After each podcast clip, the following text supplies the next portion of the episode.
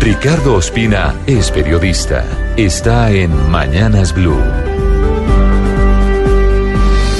6 de la mañana y 20 minutos. Finalmente llegó a Estados Unidos la carta con la que el Ministerio de Justicia pide a las autoridades norteamericanas pruebas adicionales sobre los delitos que habría cometido Jesús Santrich en ese país. La novedad es que luego del increíble episodio de la demora en la llegada de ese documento, los magistrados de la Jurisdicción Especial de Paz decidieron reabrir la discusión y dar un plazo de tres semanas al Departamento de Justicia norteamericano para que, si lo considera apropiado, adjunte documentos o testimonios que confirmen que Seuxis Pausias Hernández estuvo vinculado con narcotráfico después del primero de diciembre de 2016, cuando se firmó el acuerdo del Teatro Colón entre el gobierno y las FARC los argumentos de la JEP para tomar esta decisión con una votación de cuatro magistrados a favor y una en contra, que sigue considerando que ellos no están facultados para pedir pruebas de un trámite de extradición,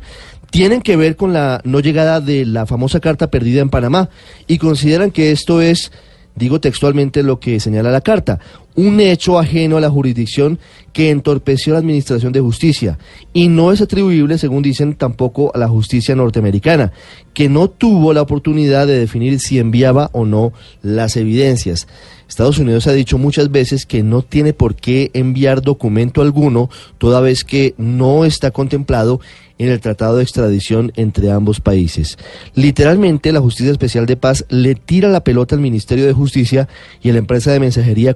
472 por esta demora injustificada, incluso para que respondan ante la Procuraduría. Pero hay un elemento que además llama la atención en este comunicado. La JEP, citando el fallo de la Corte Constitucional sobre la ley estatutaria de esa jurisdicción,